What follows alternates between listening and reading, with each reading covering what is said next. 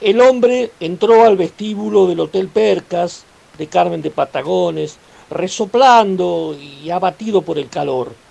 Formaba parte del contingente variopinto de pasajeros recién llegados en el tren del ferrocarril del sur procedente de Plaza Constitución.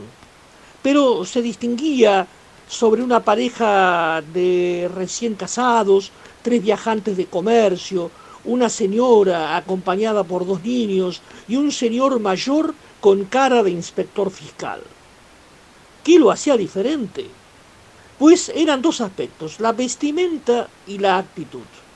De su ropaje bastaba advertir el saco de cuero, largo hasta las rodillas y absolutamente anacrónico para esa época del año, los primeros días del mes de enero, pero además el enorme sayo lucía curiosamente abultado en dos generosos bolsillos laterales, de los cuales sobresalían una libreta de apuntes de tapa negra de hule por un lado y una cámara fotográfica Kodak totalmente plegable por el otro.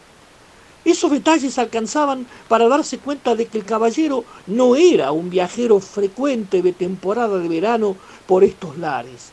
Y para completar y asegurar esta observación, el hombre estaba calzado con unas botas de media caña y gruesa suela reforzada, de las apropiadas para escalar montañas. La cabellera rebelde del recién llegado se dejó sacudir por un cabezazo y este gesto estuvo acompañado por una mirada penetrante, de rápido reconocimiento a toda la estancia del recibidor del hotel de la calle Comodoro Rivadavia, en la esquina con Venezuela, pues la acción que se está relatando transcurría en 1934 y todavía faltaban unos cuantos años para que esa otra arteria fuera bautizada como Hipólito Irigoyen, en homenaje al presidente depuesto. Mientras aguardaba su turno para registrarse, el recién llegado comentó con otro de los pasajeros, así que este es el hotel tan bueno como el que usa el gobernador.